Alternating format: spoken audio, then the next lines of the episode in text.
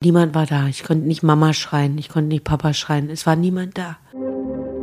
Als Yvonne Günther zum ersten Mal gefoltert wird, ist sie 16 Jahre.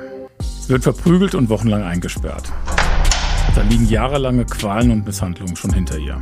Deine Psyche, die spielt verrückt. Du redest mit der Heizung, du fängst an, mit dir selbst Gespräche zu führen. Du bist nicht mehr du selbst, obwohl du weißt, dass du nicht so enden musst. Doch ihre Peiniger sind keine Aufseher in Foltergefängnissen in Syrien oder Nordkorea. Es sind deutsche Erzieherinnen und Pädagogen, die sich nur ein Ziel gesetzt haben, den Willen dieses Mädchens zu brechen. Die haben mich in der Zeit, haben die mich total niedergekriegt. Wir standen ja alle unter Druck. Es war ja immer, wenn irgendeiner was Falsches erzählt, bist du sofort wieder in die Zelle. Das war ein Horror, war das. Mit jeden Tag lebst du mit diesem Gedanken.